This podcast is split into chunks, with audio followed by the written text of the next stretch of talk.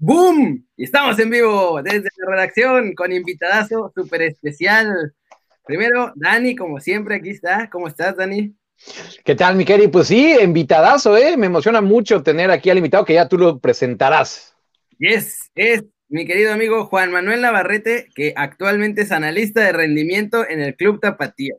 Y yo quiero empezar preguntando, ¿qué diablos es analista de rendimiento? Analista de rendimiento pues, se puede decir que es eh, pues, todo lo relacionado al análisis de comportamientos, digamos, que ocurren en un partido a nivel táctico, individual y colectivo, puede decirse. O sea, para aterrizarlo un poquito más coloquial, sería el famoso analista de video. Ah, tú eres los que están arriba con la cámara viendo cómo se están moviendo los jugadores y todo eso. Exactamente, más o menos por ahí va ahí en el Camp Nou me tocó varias veces porque la grada de, prensa está arriba, entonces te, toca que están tres chavos del mismo Barcelona con una cámara y tienen la toma fija puesta en el partido. Sí, exactamente, pues es, más o menos lo mismo. Acá en Chivas apenas vamos a empezar a, creo que se va a empezar a introducir ese, ese sistema de poder tener, de poder mandar a la banca imágenes en vivo, como seguramente lo hacen en el Barcelona. Y pues sí, para hacerlo más, más profesional todo. Pero sí, eso es, eso es el analista de rendimiento, es analizar al rival, analizarnos a nosotros, analizar al equipo colectivamente e individualmente para encontrar ahí errores, cosas buenas, todo lo que, todo lo que sea de buena información para el cuerpo técnico y para el club, obviamente. Oye, buenísimo, Juanma. Y, bueno, ahorita ya estás en Tapatío, pero platícanos un poco, este, también para enterar nosotros y que la gente eh, se entere de cómo llegaste ahorita, o sea, cómo llegaste a, a este trabajo en el Tapatío. Yo llego gracias a, Marcelo, a Marcelo Michel, que es ahorita el director de fútbol institucional, me, habló sobre si iba a haber este equipo, o sea, en la división, y pues, me hizo la invitación de venir acá como, como analista de rendimiento. Con Marcelo ya había trabajado antes en Necaxa y en Zacatepec, y pues me volvió a, a a tener la confianza de, llamarme, y, pues aquí estoy. Muy, muy contento, la verdad. ¿Trabajaste entonces también con Mitch? Sí, porque Mitch estaba de presidente, ¿no? Cuando... Con Mitch Richard. Ajá, con Richard. Estaba de presidente cuando, cuando Mitchell estaba de director técnico del Zacatepec. Yo vine, vine una vez a jugar aquí contra el Atlante. Entonces estuve ahí con ellos un rato. Sí, sí me tocó. Este, Mitch, tipazo, la verdad, tipazo, tipazo, tipazo. A, a todo dar. A todo dar, sí, sí, sí, buenísima onda, la verdad. Tengo muy buenos recuerdos de él. Muy, muy buena persona y y pues lamentablemente ya, yo, cuando me voy de Zacatepec, al poco tiempo él sale, me entero que él sale, y pues, digo, no sé por qué, pero la verdad un gran tipo y creo que le puede hacer mucho bien ahí al club, pero pues bueno, lo cortaron. Ahora creo que hace de todo, ¿no? Hace podcast. Sí, tiene su, deporte, sí. Sí, ya tienes un monopolio ahí, no lo ven a demandar. Sí, tiene un monopolio ahí de todo, playeras, podcast, análisis financieros de fútbol. hasta tips eres, ¿no? Creo. No, sé si sí, ya. Hay que comer, Juanma. Hay que comer. Eso sí. Oye, y entonces, ¿qué? Yo tengo, ah, voy a, como no sé nada, ¿no? Voy a ponerme como no sé nada. O sea, yo soy un jugador y entonces está mi analista de rendimiento. ¿Qué es lo que haces tú con los chavos, o no sé, con el entrenador, para que, para que mejoren ya sea la táctica en general o la técnica individual de cada jugador? Pues evidentemente tienes que, partir de del todo, ya sabes, o sea, no puedes, eh, tienes que ver si el comportamiento individual afecta, o sea, mejora o afecta al, al, al todo, digamos. Entonces, lo ideal es ir encontrando esos patrones de comportamiento buen, positivos o negativos, acorde a la cultura, digamos, táctica o al modelo de juego que quieres, este, que está ejerciendo el, equipo. Entonces, es decir, por, ejemplo, ahora hay entrenadores a los que les gusta que, no sé, que, que, el central juegue eh, en corto, por ejemplo, entre líneas, y hay otros que les gusta que juegues directo, Y por ejemplo, si tienes un central que es muy bueno sacando el balón y que por, por cuestiones naturales le gusta jugar en corto, para el entrenador no, pues ahí es ir más o menos identificando eso, ¿no? Evidentemente lo ideal es encontrar cosas que, en las que el jugador pueda mejorar, ¿no? por ejemplo, te viene a nuestro partido o inclusive en los mismos entrenamientos, todo eso se graba, todo se graba, todo se graba con tomas este, panorámicas o amplias y, y pues hace un proceso de, de, análisis tal cual, o sea, revisar el video y ir clasificando, pa, pa, pa, pa, clasificar, clasificar. Tú haces tu, tu análisis y se lo enseñas a, a, los entrenadores, al, cuerpo técnico, en este caso a, al entrenador y al auxiliar, en este caso sería Coyote y a May Ortiz, entonces se los enseñas y ellos ya dicen, ah, ¿sabes qué? Este sirve, este puede ser que no, este, ¿sabes qué? Lo vamos a quedar nosotros, este se lo enseñamos a los, a los jugadores y, y, ellos ya se encargan de esa parte de, de enseñárselo al jugador para ver eh, en qué puede mejorar o qué cosas está haciendo bien. Oye, Kerry, este, y de entrada, bueno, saludo a toda la gente que, que, vamos a estar leyendo algunos comentarios. Eh, nos pregunta que si es Gobea. No, no, Gobea. No, es Gobea. Juana, Gobea iba a estar ayer y, y no pudo estar, pero bueno, sí, sí va a estar en estos días, ya le estaremos avisando. Se, le atravesó un masaje con jalapeño, entonces obviamente le dio prioridad, como lo hubiéramos sí, todos. Sí, sí, sí, sí, No, no, no, lo culpamos, ¿eh? No lo culpamos. Oye, pero aquí hay un comentario que te hacen. Eh, Juan, ¿cuál es la edad que tú consideras donde un niño eh, lo tenía por acá, debe iniciar en el fútbol y a los cuántos años ya se les ve potencial o no. Ay. Este, ¿cuál es la edad que tú consideras? No, pues, el, pues, a la, edad que el, que el, niño quiera. No creo que debe haber un, no creo que se pueda predeterminar eso. Este, pues así que el niño, o sea, hay jugadores que descubren el fútbol a los 12 y si llegan a ser profesionales y hay niños que juegan desde que yo, por ejemplo, empecé a jugar desde que tengo memoria y no llegué a ser profesional. Entonces, pues ahora sí que lo mejor es que, el, que cada quien, que el niño vaya descubriendo no solo el fútbol, sino cualquier deporte y él solito va a ir, eh, él solito va a ir indicando cuándo es lo, lo, indicado para iniciar ya, digamos, yo supongo que con su pregunta se refiere al profesional, ¿no? Entonces, allá, entrenar, allá entrenar de manera ya formal, yo, yo creo que él solo va a ir indicando eso cuando ya está listo para eso. Y el potencial, lo mismo. En México hemos visto muchísimos casos de, por ejemplo, de, de que cuando son en etapas juveniles tienen, se les ve un potencial enorme y terminan retirándose muy jóvenes. Tenemos muchos ejemplos de, de, los, de los equipos que fueron campeones sub-17 y sub-20 que son generaciones que se perdieron totalmente el fútbol mexicano y que, pero si tú revisas eso en ese momento, pues tenían un potencial enorme. ¿Y tú, Entonces, yo, yo, creo que debe ser algo muy natural, la verdad, no, no, creo que se deba de imponer. yo creo que el niño, o sea, nosotros mismos, pues, ustedes que jugaron seguramente se dieron cuenta de eso, ¿no? Oye, que recuerdan, tú solito vas encontrando, así que el camino. Yo iba a ser el Messi mexicano, pero pues me rompí la rodilla. Entonces. Sí, sí. lo creemos, sí, sí lo creemos todos. Con el Atlas. Iba a ser el, nuevo Andrés Guardado, pero me lastimé la rodilla y pues obviamente ya todo mi potencial se echó a perder. Oye, pero por ejemplo, eso que dices es súper interesante. Las generaciones doradas, por así decirlo, eh, sub 17, no solo en México, eh, eh se pierde un 30% aproximadamente cuando van a la sub-20 y luego para la sub-23 ya son menos y son muchos menos los que llegan a, de sub-17 a selección mayor. Tú que has analizado un montón de partidos, un montón de jugadores, un montón de... ¿Qué crees más o menos que se debe ese, esa desaparición? No, pues es que es, es que es un proceso, es una, es, todo eso es el producto de, de algo hipercomplejo, o sea, no, sea, son tantas variables las que interactúan para que un jugador pueda llegar a, a donde tú dices, a, o sea, digamos, a primera división, que, o sea, no creo que haya una causa que tú puedas decir, es por esto, no, sería ser demasiado reduccionista, la verdad, porque tienes que tener uno, eh, todo, desde, por ejemplo, desde el contexto táctico en el que, en el que está en, en su equipo, por ejemplo, ¿no? Este, si ese contexto le beneficia o no, entonces puede provocar que esté feliz o no, que esté motivado o no. Después tienes que ver también este, su familia, sus amigos, este, muchísimas cosas. ¿Qué tanto está dispuesto, por ejemplo, a hacer los sacrificios que requiere ser un jugador profesional? No sé,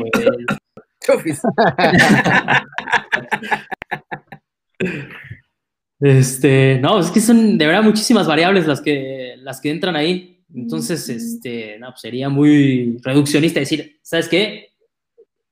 el jugador no llega a ser profesional por esto, no. Creo que deberías de ver cada caso este, de manera específica, porque seguramente vas a encontrar muchísimas razones atrás, inclusive muchísimas seguramente nada, ni siquiera relacionadas con el juego, ¿eh? por ejemplo. Seguramente el representante puede ser, la familia, los amigos, digo, de quién está rodeado, en qué contexto socioeconómico creció, se desarrolló, todo, muchísimas cosas. Oye, ya, después nos eh, estaremos metiendo también en tu libro, ¿no? Que escribiste uno acerca de Juan Carlos Osorio y sí está bastante interesante. Pero antes eh, te quiero preguntar, Sí, no, hombre, crack total, ¿eh? Pero te, quiero preguntar en casos específicos del tapatío, estos jugadores que tú los estás viendo este, día a día, si nos puedes dar, por ejemplo, yo, yo soy muy honesto, yo, no los tengo bien ubicados. Eh, ¿Qué jugadores para ti crees que tengan el potencial, no solo de llegar a primera, de brillar?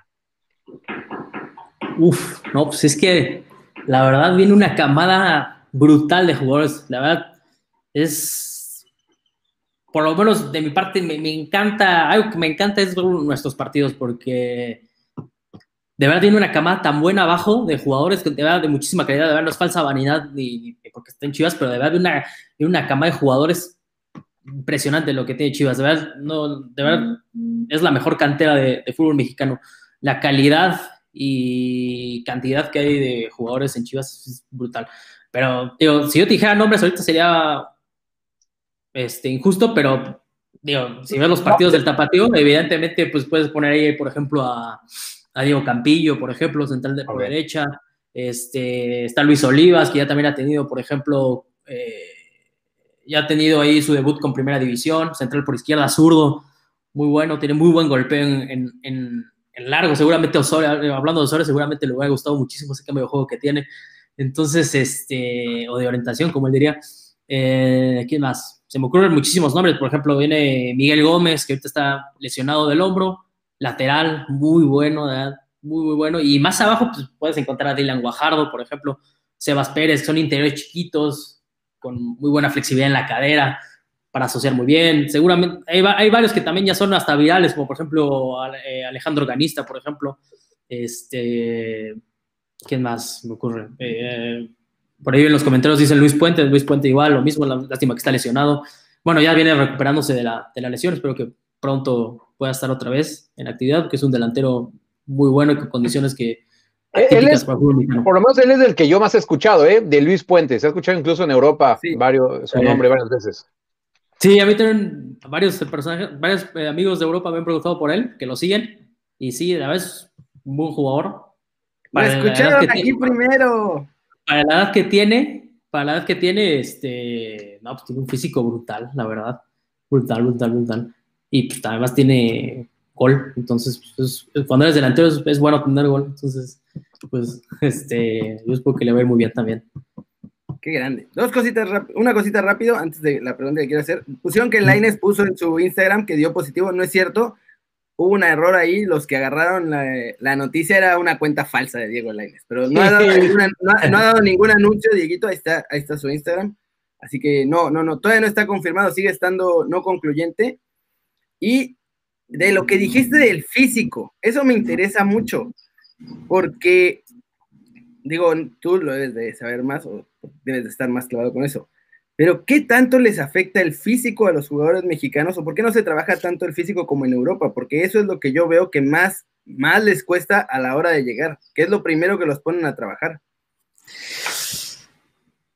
Mm, yo, soy de la idea de que el físico es un mito, la verdad. No, no creo que sea un determinante para. No creo que sea un determinante para, para que un indicador que te diga si vas a ser exitoso o no sinceramente, o sea, porque ahí está el ejemplo perfecto de Messi, Iniesta, inclusive Rafa Márquez, no un tipo, o sea, musculoso ni nada, era un tipo brutal, ¿por qué? Porque de acá arriba era buenísimo, sabía interpretar el juego como pocos. Entonces, yo sinceramente no creo que el físico sea un determinante. Ahora, si tienes, por ejemplo, las condiciones, por ejemplo, de, de Luis Puente en este caso, sería ilógico que no sacaras provecho de eso, ¿no? De que del juego directo, del cubrir el balón con, con, su cuerpo, sacar ventajas de eso, de cargar el área, de ganar disputas, este, provocar faltas. Entonces, la verdad, no creo que el, no creo que el físico sea algo tan importante. Bueno, tan importante como muchos, como muchas veces se le quiere dar a eso, ¿no? Por ejemplo, ahora que el Bayern fue campeón, todo el mundo decía que era por el físico. bueno, no creo yo que sea, no creo que sea eso. Se ve otra vez demasiado reduccionista, ¿no? Es decir, ese equipo ganó por, porque estaban muy mamados, pues no. No, o sea, hasta si lo, reflexionas, no, no tiene ni siquiera sentido. Porque estás dejando de lado todo lo demás, ¿no? Que es el juego. Al final, el juego es lo más importante, ¿no? Tú qué haces con, con y sin el balón. Es lo más importante. Ahora, que debes de tener ciertas capacidades físicas, bueno, eso es obvio porque dependes del movimiento, ¿no? claro, si no te mandan a volar con una carga. Sí, exacto, exacto, exacto. Pero sí hay que, bueno, yo desde mi particular punto de vista no, no creo que el físico sea un determinante, la verdad. Oye, y tú... Es parte de, pero no un determinante. Que, que, eres un especialista en táctica, ¿no? Y aparte un estudioso que te metes. Eh, los chavos en México, ¿no? O, los mexicanos en general, eh, ¿cómo los ves tú en el aspecto táctico? Es decir, eh, ¿son obedientes? O sea, ¿se adaptan fácilmente con respecto a otros jugadores o, no? Este, fíjate que eso es, que es algo muy también este, cultural, en el sentido de que, mm, o sea, que un jugador sea tácticamente obediente, digamos, ¿no? O que se apegue a lo que se le pide, tiene que ver con, muchísimo con el proceso que tuvo cuando era más chico, ¿no? Cómo se entrenaba. O sea, todo eso es producto de cómo se, muchas veces de cómo se entrenaba. Eh, evidentemente habrá jugadores más obedientes, más comprometidos y habrá que otros y habrá jugadores más inteligentes que otros. Eso es obvio, pero eh, yo creo que tiene que ver mucho con la forma en la que se entrena, por ejemplo. En, eh, en México se entrenaba de manera, o se tiende, ya, ya pues, cada vez se está eliminando más eso, eh, entrenar de manera analítica, ¿no? Entrenar de manera analítica es eh, sin oposición, con eh, comportamientos eh, lineales, digamos, ¿no? Predeterminados, ¿no? De A se la pasa a B, B se la pasa a C, este, C se la pasa a D, ¿no? El central se la pasa al lateral, el lateral se la tiene que pasar al medio centro, el medio centro tiene que puedes jugar con el delantero, el delantero con el intero, ¿no? Entonces, así más o menos se entrenaba, ¿no? Era entrenar eh, cosas aisladas del juego, sin oposición.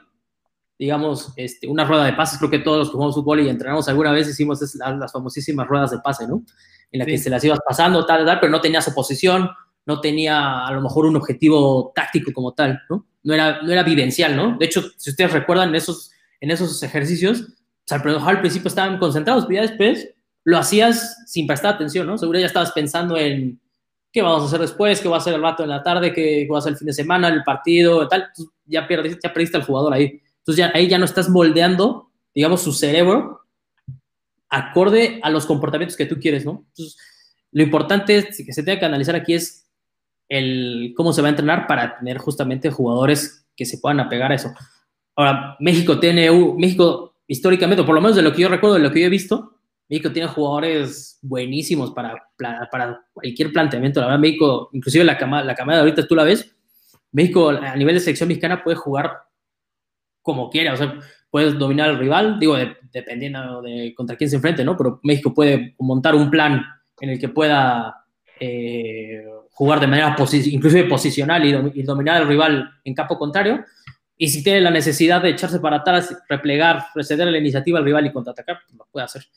Entonces, te digo, yo creo que, que el jugador sea, digamos, obediente total y, y o, obediente o, o, que entienda el juego depende mucho del entrenamiento, de los entrenadores que ha tenido, de toda esa gestión del, del conocimiento y, de, y de, de, flujo de información que viene del cuerpo técnico hacia ellos y viceversa también. Entonces, yo creo que va por ahí. Sí, de hecho, en, en, los últimos partidos del Tata lo hemos visto, o sea, ha habido ratos en los que pone presión alta y está todo el mundo presionando. Y ha habido ratos en los partidos en los que se echan para atrás. Y, digo, tenemos la ventaja de tener a Chucky y Tecatito que vuelan en la cancha para, para hacer los despliegues. Pero a ver, ahora ahí estaba directo para tus jefes y tú. ¿Qué es, lo, ¿Qué es lo que está haciendo Chivas o Tapatío en este caso precisamente para trabajar o profesionalizar ese tipo de situaciones? fíjate que yo creo que lo mejor sería que ahí que digo, los, los, los, responsables hablaran de eso, pero digo, te, puedo responder. Digo, ya que, o sea, estaría muy bien que platicaras con ellos para, digamos, a profundidad, digo, nada más por, por respeto a ellos. Pero digamos que el, el, hilo conductor, esto es, es lo mismo lo que, lo que hablaba en la respuesta anterior. El hilo conductor es cómo se entrena, ¿no? Aparte de ahí, el, la metodología de entrenamiento, que es el microciclo estructurado, de Paco Cerulo, que es el, es el, el, el, creador, digamos, de esa metodología y de esa manera de pensar, en la que se centra en el, en el jugador y sus, y sus, necesidades. Este, entonces, por una parte es eso, la metodología eh, de entrenamiento. Después, eh, también eso conlleva, también, o sea, pues, literal se está profesionalizando o, sí, profesionalizando, no, no, quiero decir mejorando, porque sinceramente yo no estaba, yo no sé qué hacía antes Chivas antes de, de Marcelo, por ejemplo, antes de que llegara este nuevo proyecto. No sé si era mejor o era, o era peor, pero pues prácticamente todas las áreas hay una capacitación constante, inclusive nosotros todo el tiempo también estamos este, en cursos, por ejemplo, de análisis este, con el Barcelona. Chivas tiene un, programa de intercambio ahí con el Barcelona, entonces este, nos dan cursos, por ejemplo. Tenemos preparadores físicos que, que vienen de allá eh, que están directamente trabajando con los equipos. Este, en el área de nutrición lo mismo, área de medicina. Eh, pues prácticamente todo el club está siendo orientado hacia esa, hacia esa línea de pensamiento o hacia esa línea de trabajo, que es la que, la que hace, digamos, que el, el Fútbol Club Barcelona. Entonces, eso es más o menos lo que está diciendo Chivas. Ahora, que si es bueno o es malo, pues ya lo veremos con el tiempo. Yo supongo que que si todos estamos comprometidos con esa idea y vamos sobre ese camino, seguramente los frutos de eso se van a ver a medio o largo plazo. Entonces, por ahí es más o menos eso. Y, otro, otro nombre propio que pregunta mucha gente, el caso del portero de, Eduardo García, que fue eh, el que jugó con el Mundial, en el Mundial Sub-17 con México. Eh, ¿Cómo lo ves? Porque generalmente esa posición, ¿no? es las más complicadas para los jugadores. Digo, si eres eh, defensa o medio, a lo mejor hay más chances, ¿no? Pero justo en la portería se complica. ¿Tú cómo ves el caso de García? Fíjate que Eduardo García lo conozco muy poco porque desde que yo llegué ha tenido ahí lesiones, creo que estuvo, estuvo enfermo.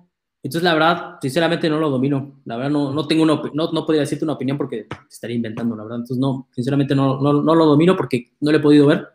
Eh, porque digo, creo que cuando yo llegué este, estaba lesionado, después creo que le dio una enfermedad del estómago y entonces como que no ha tenido mucha actividad, ya estaba ahí como que pues, entrenando un poquito separado, regresó. Entonces, la verdad, no, no, tengo una opinión tal, no, no, no tengo una opinión de la verdad, sinceramente. Oye, de lo que hablas del Barcelona y que has visto que traen de allá, ¿qué, qué diferencias digo, no, no en Chivas ni en Tapatío en particular, sino en general en lo que has visto desde que, desde que has estado, porque estabas en Zacatepec, en Necaxa, en Venados. ¿Qué diferencias ves tú de los trabajos que se hacían regularmente en México ahora que tienes toda esta información que llega del Barcelona? O sea, ¿qué diferencias ves entre, ahora sí que los conocimientos y el trabajo europeo con el que era como el típico en México? Fíjate que con Marcelo y con Freddy, digamos que es con el cuerpo técnico y con Héctor Quintero, que son los, digamos que los que hemos sido el cuerpo técnico de Marcelo en las últimas ocasiones. Digo, también estuvo Martín Salcedo ahí, Jaime y Jaime Cuesta. Este, pues fíjate que con, Marcelo siempre procuró entrenar así, de esta, de esta manera, o sea, orientado hacia esta, hacia esta manera de entrenar. O sea, entrenar eh, situaciones reales de juego, por ejemplo, eh, mm, espacios reducidos. Eh, entonces yo estoy muy familiar, o sea, lo que me ha tocado a mí ver, de hecho, cuando yo me empecé a formar como analista y como, como entrenador, mi primer contacto fue la periodización táctica. Por ejemplo, el primer libro que leí de metodología de entrenamiento fue ese. Entonces, digamos que yo ya después, yo, yo fui al revés. Primero, primero entré por, por esas metodologías y después terminé llegando a, a, a, la que se enseña en México, ¿no? A la tradicional, al, al, método analítico. Entonces, este, la verdad, me ha tocado muy poco vivir eso. Me tocó quizás verlo en, en el Endito, obviamente, de, entrenadores, ahora ya cambió el programa de entrenadores. En Ecaxa, en Ecaxa ciertamente en básica se trabajaba un poquito analítico, cierto que siento que a lo mejor, digo, no, no quiero hablar mal allá, no quiero hablar mal, pero sí siento que le faltaba mmm, que las sesiones fueran un poquito más, que tuvieran, por ejemplo, un hilo conductor. Digamos que, sí ese, o sea, que ese, porque por ejemplo, siento que cuando me tocó estar ahí con la 15, de, ayudando ahí en campo, siento que las sesiones eran, por ejemplo, tener muchos objetivos, ¿no? Entonces, de, repente, era una tarea orientada, por ejemplo, a recorridos defensivos y la siguiente era para tener el balón, por ejemplo, ¿no? Un trabajo de posesión y después se finalizaba mejor con tiro a gol o finalización y, táctica fija, ¿no? No sé, o sea, como que no tenía un hilo conductor, era como esto, esto y esto y lo entrenábamos, ¿sabes? Pero no, no tenía un, un hilo conductor, digamos, que uniera todas las tareas, ¿no? Hacia un objetivo, uno o dos objetivos, ¿no? Porque si ya tienes tantos objetivos, pues al final el, aprendizaje no se, no se, mm, no se afianza, ¿no? Porque lo, ideal es ir de lo simple a, lo complejo, independientemente si metes analítico, ¿eh? No, yo no estoy en contra del método analítico, solo que no creo que deba ser este, lo predominante en una sesión de entrenamiento. Pero todo, para mí, lo ideal, y de hecho, si lees, por ejemplo, muchos estudios de, neurociencia, y muchos, hay muchos este, eh, científicos deportivos, digamos, que estudian todo esto, el proceso de aprendizaje de los atletas y tal, te hablan de que lo mejor, o sea, lo, ideal es tener pocos objetivos en una sesión y porque sean claros y que las tareas se conecten, ya sabes, que vaya de lo simple a lo complejo, de lo simple a lo complejo para ir estimulando al jugador. Evidentemente esas tareas deben ir este, adaptadas hacia, digo, a provocar lo que tú quieres, ¿no? Que, que emerja, que lo que quieres que aprendan esos jugadores y que emerja ahí. Entonces, este, la verdad, la diferencia, pues no le he podido sentir tanto, te digo, ¿eh? Con Memo Vázquez me tocó también ahí en Necaxa y pues él tenía su, él tenía su, su método, él tenía pocas tareas de entrenamiento, las repetían mucho. Él era muy, la verdad, este, tenía un, modelo de gestión muy, muy, como que muy, muy libre, la verdad, muy libre. Los jugadores estaban muy contentos. Este, y sus tareas eran muy repetitivas y tenía de todo, ¿eh? Por ejemplo, trabajos de posesión, después tenía un trabajo de recorridos, tal.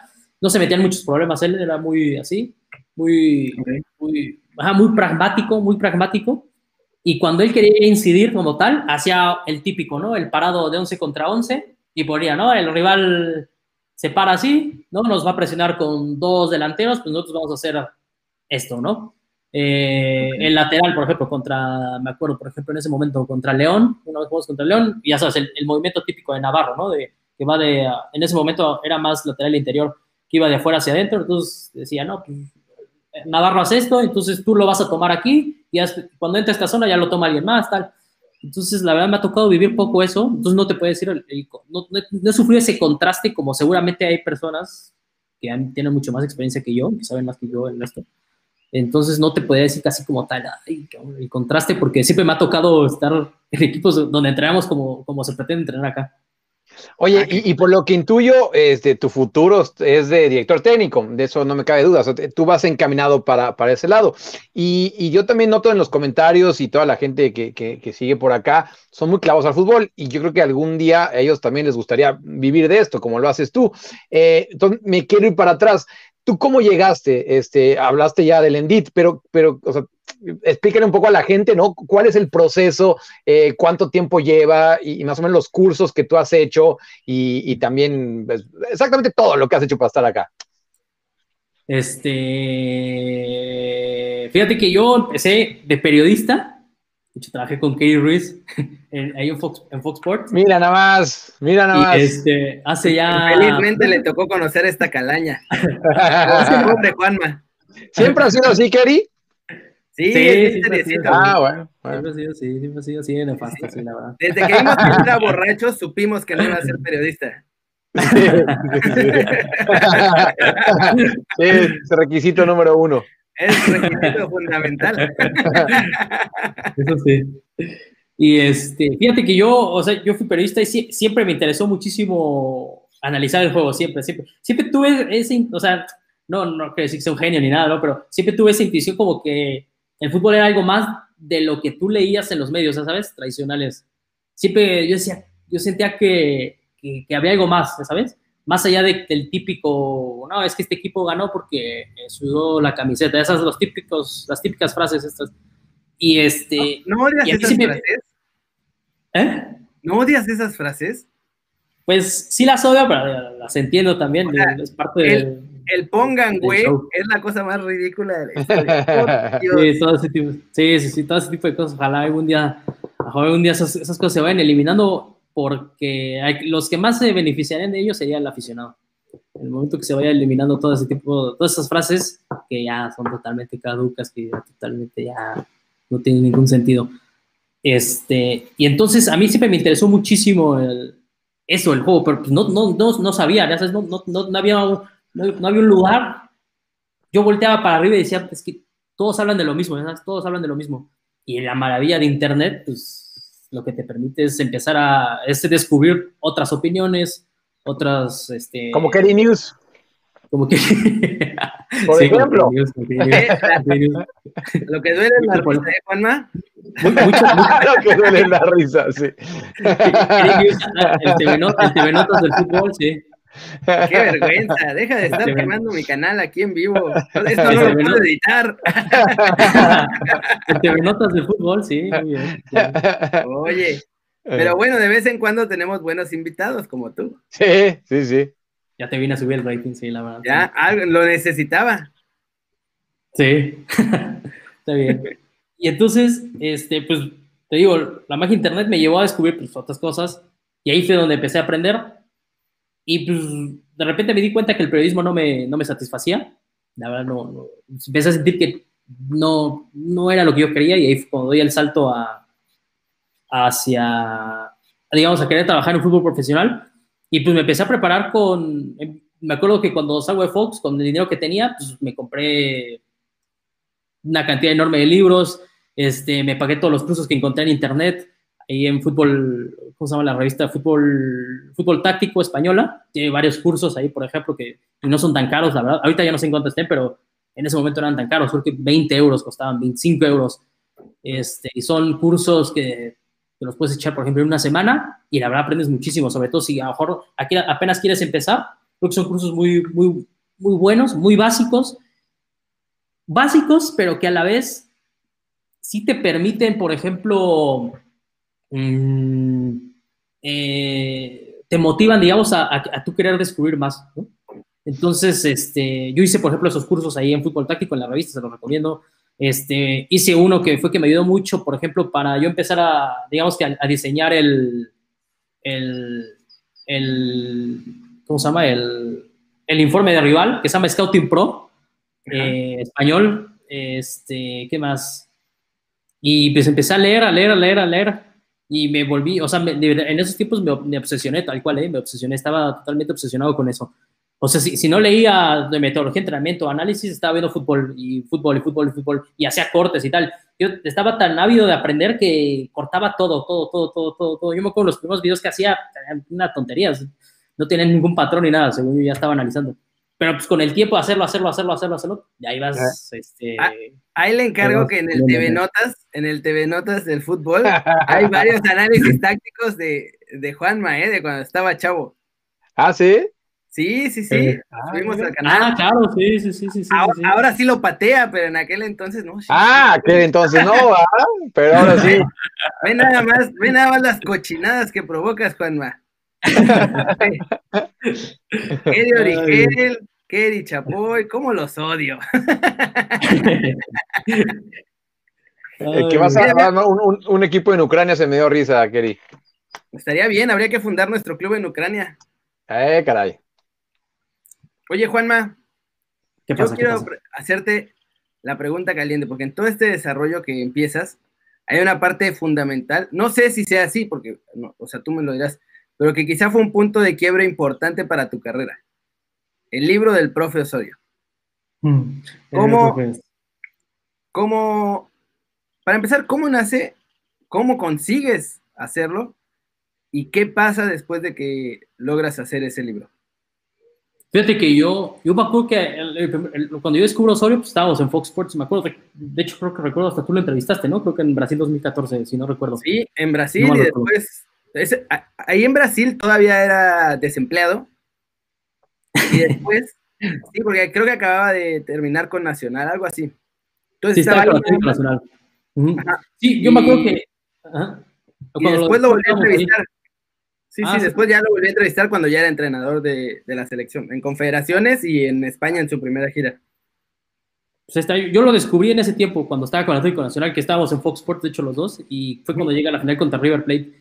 Y yo me acuerdo que en ese tiempo me llamaba mucho la atención su equipo, la verdad. En ese tiempo yo no sabía ni qué era el juego de posición, ni, ni, ni nada de eso, ni la periodización táctica, ni, ni fijar rivales, ni nada de ese tipo de cosas pero me llamaba, me acuerdo que me llamaba muchísimo la atención su, su equipo, cómo jugaba, me, me parecía, a la vista me parecía muy, muy atractivo.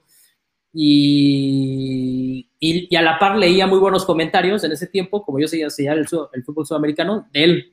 ¿No? Yo, era muy estudioso, ya lo típico de lo que ya sabemos de él, muy obsesivo, tal. Y cuando yo empiezo a, a, cuando empieza a sonar que viene para México, tras la salida de Miguel Herrera, me acuerdo que lo primero que hice en las primeras cosas fue como meterme a YouTube, y me puse Juan Carlos Osorio, entrevista, y me eché todas las entrevistas que venía, y me acuerdo que hay una que me encanta, que se hace con DirecTV, no me acuerdo cómo se llama el, el, programa. Pues el de Argentina, ¿no? Sí. Ajá. Y me encantó ahí, me, me, me, fascinó de verdad cómo hablaba, cómo te explicaba todo, te lo hacía como muy didáctico. Y a partir de ahí yo me volví fan de él y lo empecé a, a buscar, y empecé a ver todas sus entrevistas, tal. Y coincido también en ese momento que fue cuando yo empiezo a hacer, este, me quiero empezar a formar como analista. Entonces, este, y bueno, converge eso y converge también que empiezo, digo, empiezo a meterme en metodología de entrenamiento con la periodización táctica. Entonces empiezo a ver que mucho del lenguaje que utilizan en la periodización táctica la utilizaba Osorio, ya sabes. Entonces, este, todas, todas estas palabras que a lo mejor suenan muy mamadoras, digamos, gracias, por, gracias por describirlas correctamente. entonces, este, yo empiezo a ver que ese lenguaje se une tal. Y entonces yo me empiezo a, identificar con, muchísimo con él. Entonces, desde que llega a México, desde su primer partido, que es contra El Salvador, que México gana 2-0 en el Azteca con gol de Guardado y Vela, hasta el último, pues yo, yo me, me, me, me, dediqué a hacer un análisis siempre de sus partidos. Siempre, siempre, siempre. Tengo, ahí los tengo en un disco duro. Creo que muchos vienen, en, en, de hecho, en el libro en los códigos QR.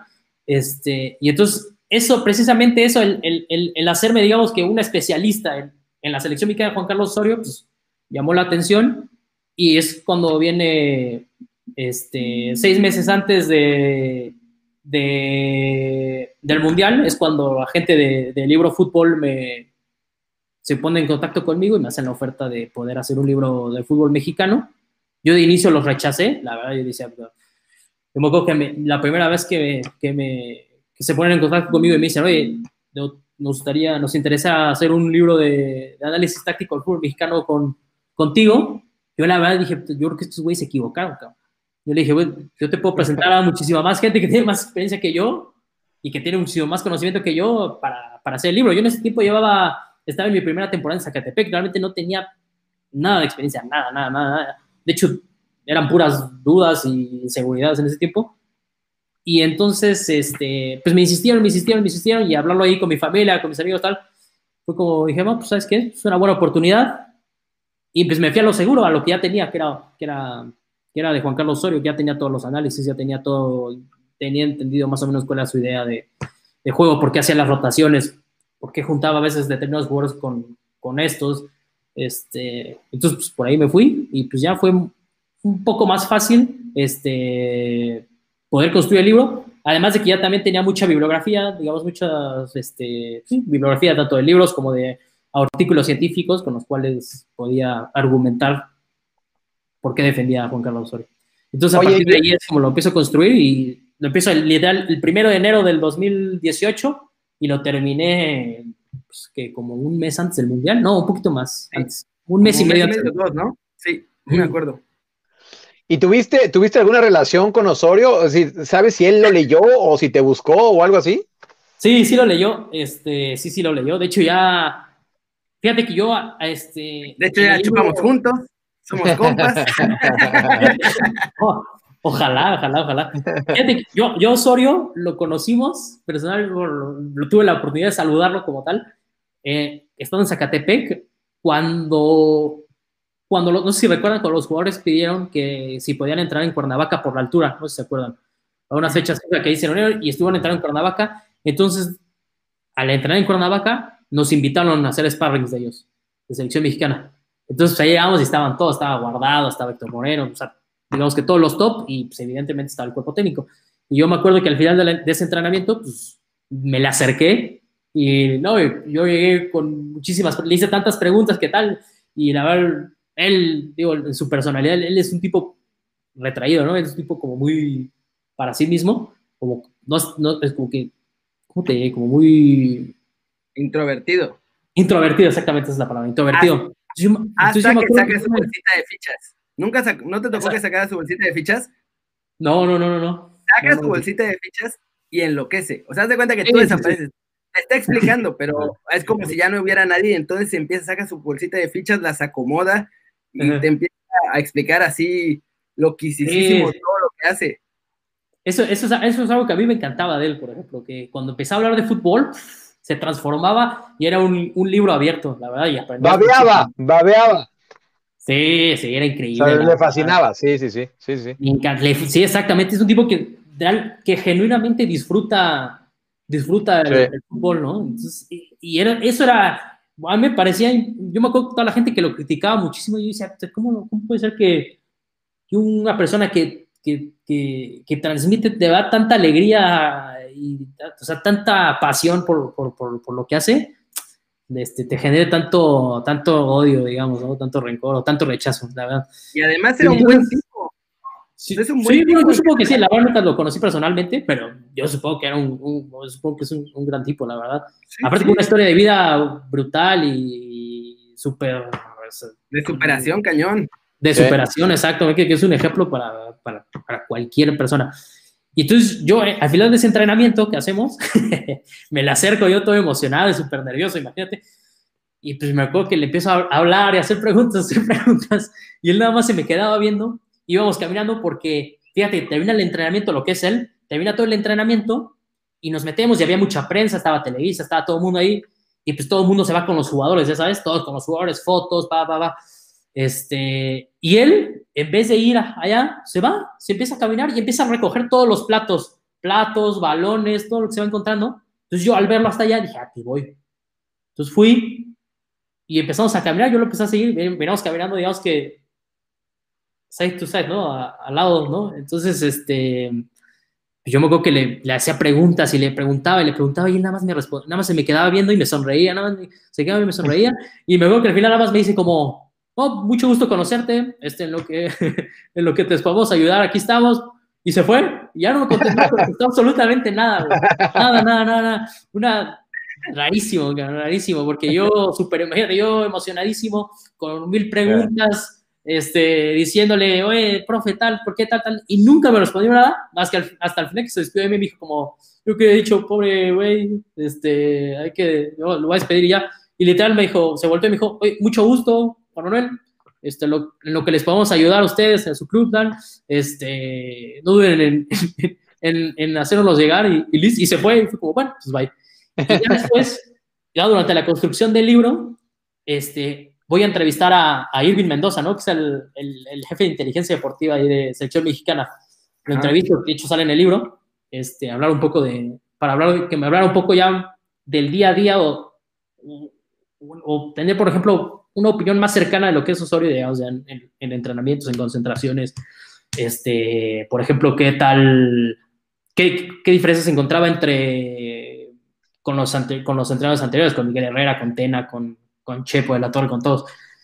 Y entonces, este, yo lo voy a entrevistar y tal, y poco después, como al mes, Osorio va y nos da una clase, bueno, una conferencia ahí al Enditz, en la Federación Mexicana, ahí en Toluca.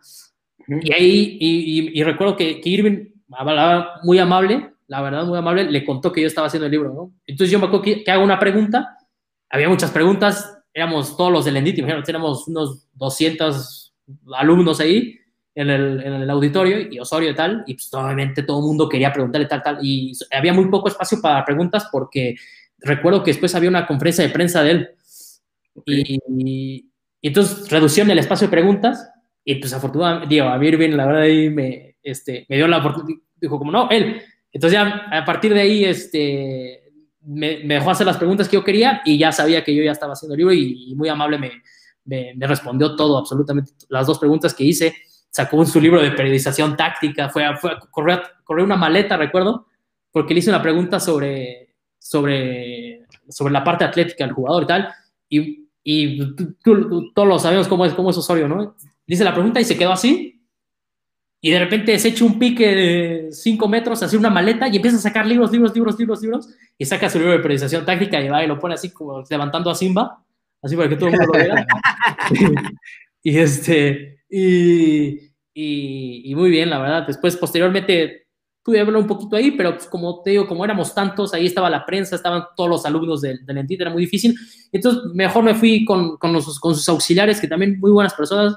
Este, y ellos les empecé a hacer también preguntas de cómo entrenaban, este, por qué, por qué, por ejemplo, yo tenía dudas de por qué, por ejemplo, en ese momento, perdón, en ese momento, por qué Héctor Herrera no era interior izquierdo, por ejemplo, ¿no? Y interior derecho. Entonces me fueron así, tal cual, este, respondiendo pregunta por pregunta.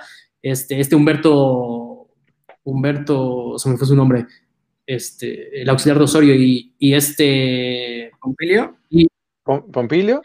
No, fíjate que Pompilio un poquito más reservado, como que él eh. un poquito más apartado, pero Humberto y, Mario Marín, el letrero de porteros, que hoy Once Caldas, la verdad, muy amables, muy, muy amables. Y todo lo que les pregunté me lo respondieron sin ningún problema, sin, sin nada. De verdad. Guardo, de verdad, guardo un, gran recuerdo de eso porque es súper amables, súper amables. Me les acerqué y como si nos conociéramos, siempre me presenté y tal.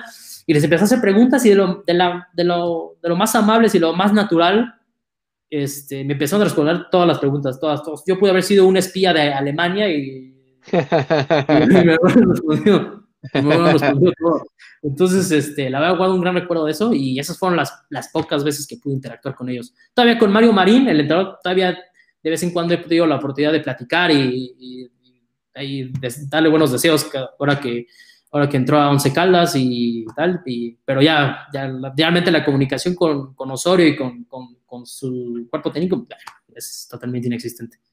Pero sí, sí, sí, sí me enteré después por, por medio del editorial que lo compró, compró dos copias ahí en la Feria del Libro de Argentina y me mandaron una foto ahí del profesorio este, con su bolsa de libro fútbol y con los libros. Y este, y bien, sí, la, la, verdad, bien, bien, bien, bien, Espero que, que, le haya gustado, espero que, espero que le haya gustado al profe. Dani, Juanma, ¿qué les parece?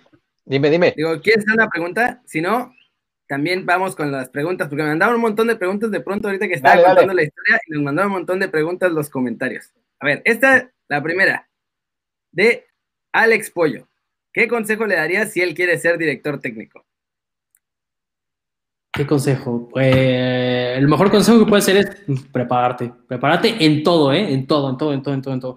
Yo fíjate que algo que he ido aprendiendo durante el tiempo es que no solo vale prepararte leyendo libros de metodología, este, viendo fútbol 24/7, no solo vale eso, ¿eh? es una fracción de lo que es el ser entrenador. Es decir, el director técnico conlleva muchísima preparación humana, por ejemplo, de comunicar. Es son cosas que a lo mejor no, no, se toman tanto en cuenta, pero por ejemplo, lo perdimos tantito, ahorita se nos reconecta. Y, el tesoro estaba en. El tesoro estaba en. Adiós. ya, se, conectó de nuevo, déjenme. Lo agregamos. Agrégalo, agrégalo. Juanma. Sí, que nos diga dónde estaba el tesoro, caray. Sí, como que se le trabó un poco. Vamos a ver. Vamos a ver si regresa. Mientras tanto, Raúl Jiménez ya está entrenando en el gimnasio. Ya sacaron las fotos dándolo todo. Vimos esas fotos, sí, qué bueno, caray. esas son las fotos que da gusto ver, ¿no? Oye, y, un poco eh, sobre lo que iba eh, Juanma, mi estimado Kerry, eh, es que sí hay que tener mucha mano izquierda, ¿no? Y, un entrenador no solo tiene que saber de táctica, también hay que saber gestionar los grupos, que eso es bastante complicado, ¿no? Sí. Y, y ahorita hay muchas preguntas, ¿no? Yo creo que algunos vas a poner alguna para preguntar a Juanma acerca también del Tata, porque yo creo que, o sea, eh, Tata también tiene muchísima mano izquierda y se ve que también trabaja con el grupo bastante bien, ¿no? Por lo menos eso es lo que nos llega y que, que es justo con todos y eso es lo que los futbolistas quieren. Sí, exacto. Ahorita está reconectándose Juanma, ¿eh? No, no crean que ya se fue, porque dijo, ya vienen las preguntas de los fans, hora de correr. huyó, huyó, huyó. Oye, a lo mejor se fue con Gobea. a lo mejor, a lo mejor. Qué vergüenza. Yo nada más me congelo cuando me hacen preguntas calientes. Juan yo por completo. Sí, oye, pero he estado viendo muy buenas preguntas, ¿eh? Y eso se trata, que, la banda, que la banda se meta. Eh, y lo volvemos a repetir una vez más, Keri. Ya estaremos en vivo en YouTube, ¿no? Ahorita las, preguntas que estamos teniendo son las de Twitch, pero ya, ya, ya, ya no se esperen que muy pronto ya estaremos también en vivo en YouTube. Sí, ya que estemos en vivo en YouTube, van a salir así mismo. Ya ven que sale el iconito ahí de Twitch. Bueno, cuando sean de YouTube va a salir un iconito como de YouTube. Y ahí estaremos dándolo chote. Sí, sí, sí, sí, sí. Este, es que sí. Luego hay unos comentarios que dan mucha risa. El Trujillo es un crack, por cierto, este, por muchas cosas, ¿no? Oye, ya estamos enloqueciendo a la bandera con, con el club de las ucranianas y todo eso. Miren, además, hoy vine. Ah, Dinamo de Kiev, caray. ¿eh? Sí. 100% Dinamo. Dinamo, Dinamo de Kiev, Dinamo de Kiev. Oye, Keri, y otra vez, este, invitar a la banda que, que se suscriba, a los que están en Twitch, ¿no? Eh, sí, suscríbanse. Si tienen Amazon Prime, pueden además poner una suscripción en la que nos da la Anita Amazon y a ustedes no les cuesta nada, así que si quieren sí, ganar, ganar, ganar, ganar para todos. Sí, la neta, si quieren apoyarnos así, se les va a agradecer infinitamente. Ahorita ya estamos pensando qué hacer con nuestras millonarias ganancias de 10 dólares. Agárrense, si llegamos a 20 dólares ya no le vamos a hablar a nadie. No, vamos a hablar así como, ¿tú, ¿tú quién eras? ¿No? ¿Tú quién, quién? ¿No? No te conozco. Exacto. Sí, sí. Ah, ya, Juan me dice que se le apagó la compu, que ahí viene de regreso. Ah, ya, sí, sí. Nosotros acá haciendo tiempo, ¿no? Se le, quedó sin pile. Pero ahorita vamos a seguir poniendo las preguntas. Luego, ¿qué vamos a hacer con el canal de Twitch? Tenemos más planes para el canal de Twitch, para otros como shows, por así decirlo. Sí, shows que van a ser exclusivos de Twitch con otras, eh, con más invitados, con otros formatos, o sea, parecido, porque pues ahora todos los shows son más o menos parecidos, pero diferentes, que tengan su toquecito.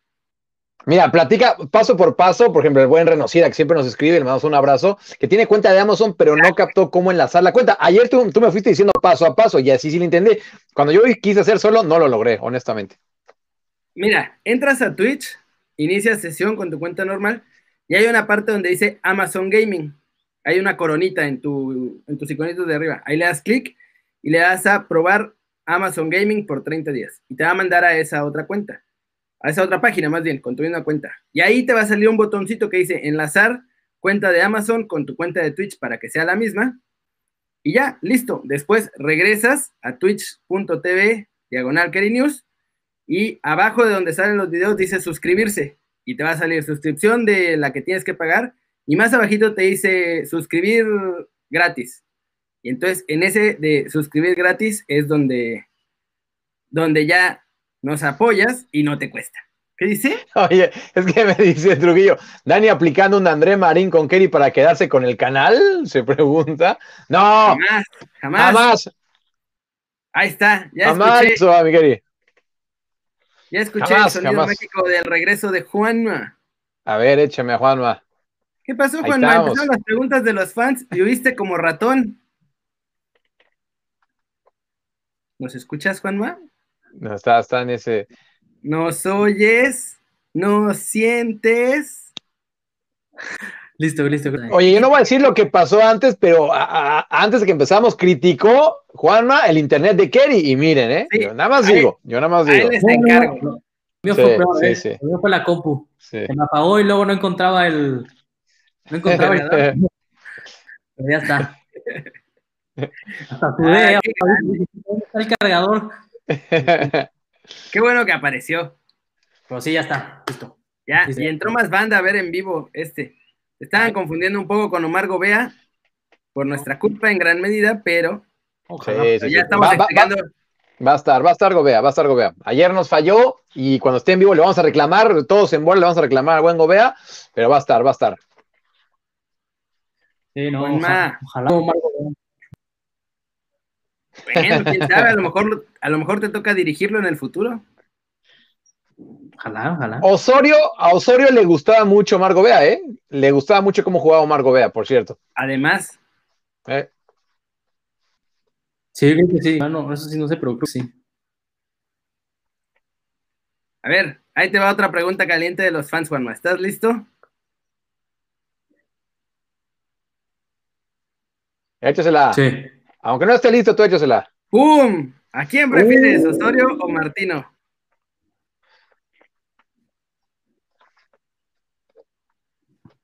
Mira nada más, hasta rojo se puso. La verdad son, siento que son bastante diferentes. Siento que son bastante diferentes, pero no, a mí, a mí, me, a mí me, me, me, me gusta más Osorio. Me con él, sobre todo porque me identifico. No porque el Tata sea malo, ¿eh? Ni, ni, ni nada de eso. ¿eh? De hecho, creo que, creo que están igual al mismo nivel. No por ahora estuve en Argentina y en Barcelona. Pero yo prefiero a, yo prefiero Osorio, la verdad. Yo prefiero Osorio. A ver, ahí va la que sigue. De Radiante. ¿Se confió mucho Osorio después de ganarle a Alemania?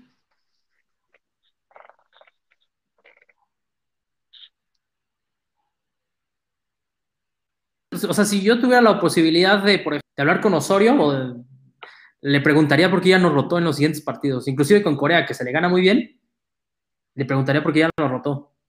Y bueno, Suecia, pues ni se diga.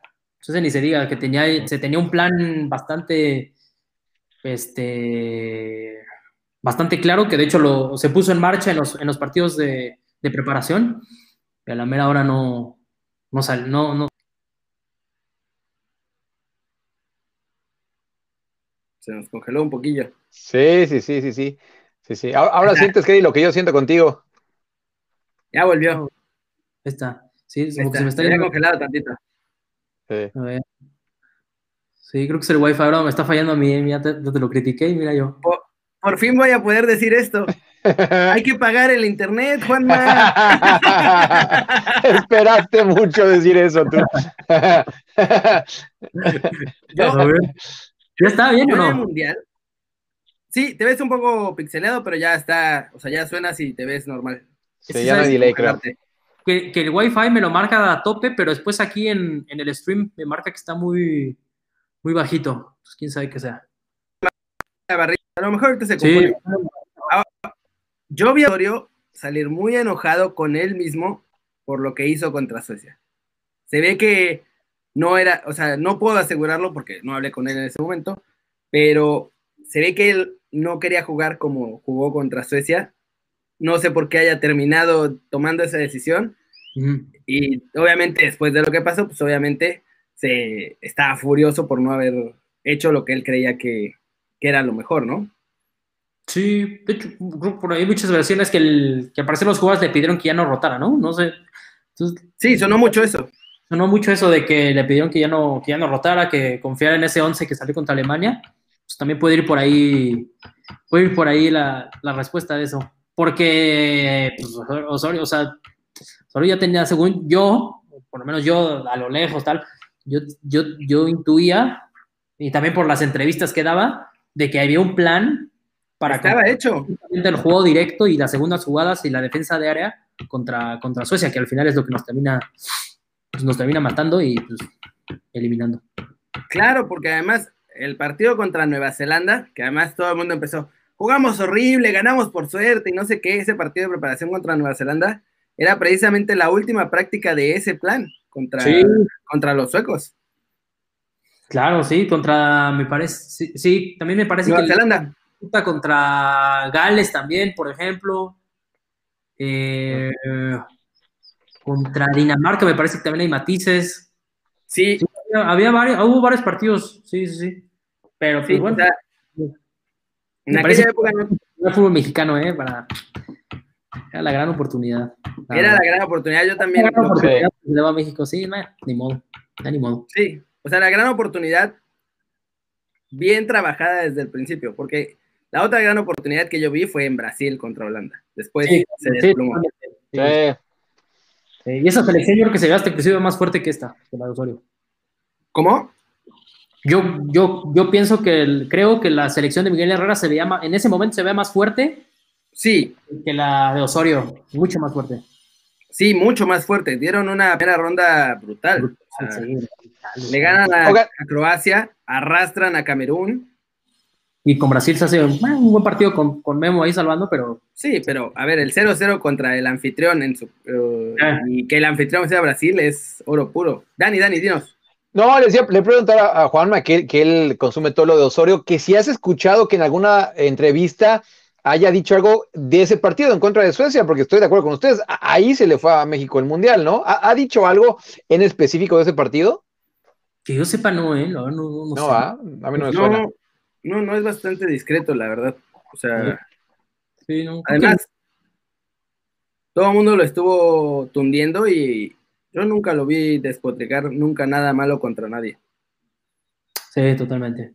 Sí, sí, sí. sí. Mira, esta está buena y esta es más cercana a ti. No tiene que ver con Osorio, pero esta está buena. Échale. ¿Quién ha sido el juvenil de Chivas que más te ha sorprendido? Pues fíjate que la verdad tenía muy poco conocimiento, cuando yo tenía muy poco conocimiento de, lo que había, de los jugadores que había en Chivas, sinceramente. El que ya conocía era Sebastián Pérez, Buquet, ella lo conocía. Y pues la verdad me ha sorprendido muchísimos. La gran mayoría me han sorprendido. Digo que viene, viene una generación muy buena ahí. Bueno, no una, varias generaciones muy buenas.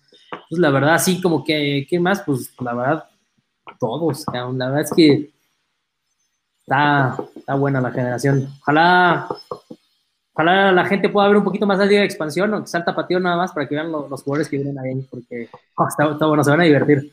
Los, los pueden ver, sí, los, o sea, los transmite creo que Claro Sports incluso, ¿no?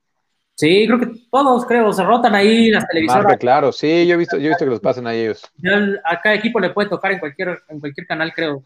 Sí. Los días, creo que los martes los tiene TUDN, los viernes los tiene Fox Sports y el ESPN los sábados, no sé, algo así está. Entonces, Oye, este, Además les fue bien la temporada pasada, ¿no? Empezamos, empezamos un poquito mal, bueno, bastante mal, la verdad. No, no ganábamos. Cerraron fuerte. Pero cerramos, sí, cerramos fuerte, la verdad, cerramos fuerte, cerramos fuerte. También nos afectó un poquito ahí cosas del primer equipo, que nos quitamos jugadores, este, lesiones también. Entonces sí teníamos una plantilla, una plantilla reducida, pero justo coincidió también en que como que la idea de juego, o sea, en todos los jugadores empezaron a, a expresarse un poquito mejor y pues, nos valió para hacer, en mi opinión, terminamos siendo yo creo, el, el equipo más fuerte, aunque perdimos lamentablemente ya en penales. también eso ya es, es, lo que te pena hacer un equipo tan, tan joven. En, en, esos contextos ya tan de tanta presión y definitivos, ahí la, la, el no tener jugadores es un proyecto de experiencia, ¿no? Nada más experiencia. Te digo porque en Zacatepec nos pasó lo mismo, en etapas de días que también era un equipo muy joven, de hecho, muchos jugadores que están ahorita en el Tapatío me tocaron en Zacatepec más jóvenes y ya más o menos, este, y es más o menos pues, los mismos, los mismos, este, los mismos comportamientos de que, uy, en esas etapas ya más, de más exigente, más, de más presión, sí necesitas, este, a Jorge un poquito más de, más experiencia. Pero seguramente, pero pues, pero pues bueno, estas experiencias de estos jugadores, pues, nadie se las va a quitar. Oye, Juanma, y, Dale, dale, dale, dale, Kelly. Gracias a ah. Reno Sila, que ya se suscribió al canal, capo de todos los capos. Gracias totales. Ahí les vamos a ir agradeciendo a los que se vayan suscribiendo al canal, porque echan, la, mano a que podamos llegar a fin de mes. Claro, Reno Sila. Trujillo, Trujillo también creo que era suscriptor también, ¿eh? Por lo que sí, ya está. creo que entiendo. No, bueno, que era, eh, o sea, creo que fue el primero o el segundo, algo así. Qué grande Trujillo. Ahora sí, mira, la que sigue. Sí, échale. Tú ves a la. Eh, escribieron Chifis, pero me imagino que era la No, es un jugadorazo, la verdad. La Chofis es un jugadorazo. Jugadorazo. ¿En serio? Sí, es muy bueno, muy, muy bueno. Muy bueno, muy bueno, muy bueno. no, ¿No les da más coraje eso? Sí, bueno, yo sinceramente no, sé qué pasa ahí, no estoy en primer equipo ni nada. Pero bueno, lo que yo, de lo que yo vi, por ejemplo, cuando jugó con la 20, este, justo la temporada pasada, no, pues es un jugadorazo, jugadorazo. Y si buscas los videos, por ejemplo, de imágenes de cuando estuvo con Almeida, y inclusive todavía con Cardoso, no, qué jugador, la verdad, jugadorazo, jugadorazo. Ojalá pronto pueda, estar, pueda ser más regular en sus, en sus, en su rendimiento, porque no, es un jugadorazo, la verdad. ¿Crees que con Almeida le va a ir mejor? ¿Cómo? ¿Crees que con Almeida le va a ir mejor? Fíjate, mucha gente me ha dicho que con Almeida tiene muy buena relación. O sea, entre los dos como que había mucha sinergia. Yo supongo que sí. Yo supongo que sí ojalá meta en cintura. Oye, es que me, dio risa la de Norberto, que dice, déjenme le saco la cuenta de Amazon a mi señora. Sí, ando, ando. ahí la tenías ahí. Eso hizo, eso hizo Dani Reyes aquí, ¿eh? No, que eso hice yo. fuera de broma, fuera de broma, eso hice yo. Fuera de broma, sí, eso hice yo. Oye, entonces, entonces buena táctica. Oye, Juanma, y, acá eh, eh, eh, hablamos mucho y también la gente le interesa siempre mucho el entender por qué hay tantos jugadores de Estados Unidos jóvenes en Europa. Eh, y no solo en primera edición, están en la segunda, tercera, de, todas las ligas. ¿Y por qué a los mexicanos les cuesta tanto dar ese paso? Este, ¿tú, tienes alguna explicación? Yo creo que debe ser algo, algo, yo creo que se puede explicar, yo creo por el mercado, ¿eh? yo creo que por el precio del jugador. El precio del jugador mexicano es muy, muy, alto. Muy alto y el, y el yo tengo entendido que el, el jugador eh, americano lo venden muy barato y se va muy fácil, se va muy fácil. Entonces yo creo que también tiene que ver eso, por ejemplo, también eh, la barrera del idioma, no hay que olvidar que el inglés se habla en absolutamente todo el mundo y cuando los mexicanos sí les cuesta y trabajo este, adaptarse a, eso. Además de que yo siento que la cultura americana y la europea es un poquito más parecida que la cultura mexicana que la europea, creo, no sé. Sí. Este, em, entonces al mexicano le cuesta un poquito más de trabajo. Yo recuerdo por ahí una entrevista de Pablo Barrera hace mucho tiempo, de cuando, estuvo cuando regresó al West Ham, que le costó muchísimo trabajo, por ejemplo, el idioma y, o sea, adaptarse literal a la vida allá en Inglaterra. Entonces, entonces digo, debe ser, yo creo que debe ser por eso. Este, pero no, el precio del jugador mexicano que está muy caro, no porque no lo valga, sino que... Era justo algo que iba a poner de un comentario. Échalo ahí, échalo ahí. si vale lo que piden el jugador mexicano. Sí, yo creo que sí, sí, sí, sí, yo creo que sí, pero yo creo que también falta adaptarse un poquito a las exigencias del mercado en pro del en pro de, fútbol mexicano, pero pues bueno, o sea, digo, también los, los, directivos pues también ven una buena oportunidad para que entre dinero tanto a ellos como a, al club, ¿no? Al final el fútbol es, es un negocio y necesita dinero para operar, entonces, este, y más con los salarios que se pagan acá en, en México, entonces, este, pues yo creo que entre, yo siento que además entre más jugadores salgan, más, más, más, más, puede ser que a lo el precio baje un poquito más, porque va a haber tantos. claro. puede ser por ahí a lo mejor este, los precios bajen, pero yo creo que sí, obedece totalmente, yo creo que el precio del mercado. Y aquí es más difícil. Yo siento que, yo no sé, no conozco bien esos procesos ni nada, pero yo siento que, yo creo que los americanos pongan tantas trabas o, sean, o haya tanto problema para que un jugador salga a Europa, y además la barrera del idioma y la cultura. Pues, ya nos echamos la hora otra vez, como siempre. Según nosotros, Juanma, mm. estos, estos los hacemos de media hora, según nosotros. ¿Sabes cuántas veces lo hemos hecho de media hora? Una vez. una sola vez. Siempre se nos va el tiempo. Hasta ahorita me di cuenta que ya nos echamos una hora. ¿Quieres agregar algo sobre Tapatío, sobre Chivas, o algo que tú creas que vale mucho la pena que la banda siga o que estemos al pendientes de algo que puede pasar antes de que nos despidamos? Yo creo que, o sea, a la afición de, Chivas, que seguramente, digo, se entiende obviamente por los resultados que ha tenido el equipo últimamente, especialmente el primer equipo, pero la verdad es que creo que se está creando muy, algo muy padre en Chivas, la verdad, a nivel de, de, básicas, ¿eh? de lo que viene todo abajo, de lo que viene todo abajo que, y que va a repercutir, en algún momento va a repercutir en el primer equipo. Entonces, la verdad que, tengan paciencia con, el club, no porque no exijan los resultados que se debe exigir, además con el equipo que se tiene, pero que sí tengan paciencia y que sigan de cerca ahí lo que viene abajo, porque seguramente no solo a Chivas le va a dar muy buenas cosas en la parte económica y en la parte deportiva, sino va a beneficiar, estoy seguro, que al fútbol mexicano. No solo se está formando, no solo se están formando jugadores, sino también se están formando a nosotros, literal, al staff, a los cuerpos técnicos, no sé cuántos equipos en el fútbol mexicano hagan eso, sinceramente. Eso es muy buena, eso es muy buena. Sí, eso es fundamental. A los, muy buena. A los doctores, este, a los rehabilitadores, a los kinesiólogos, todo es increíble, la verdad, yo me, me, impresionó, la verdad, ahora que llegué, todo lo que nos están dando y además sin ningún costo, eso está, eso está muy bien, este, todo lo que nos están poniendo, todas las herramientas que nos están dando para nosotros mejorar, porque si nosotros mejoramos, pues evidentemente el jugador va a mejorar.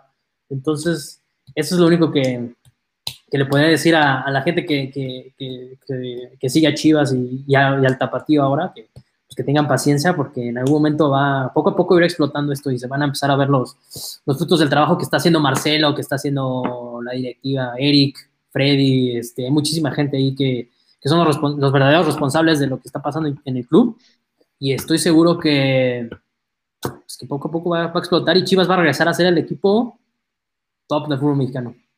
¡Vámonos! Lo tengo, lo, tengo, lo tengo, tengo, tengo en, lo tengo seguro. Qué grande. Es un proceso y va, puede que tar, va a tardar, ¿no? Muy difícil porque hay que, hay que recordar que, que, que, se trata, que se trabaja con humanos, no con computadoras.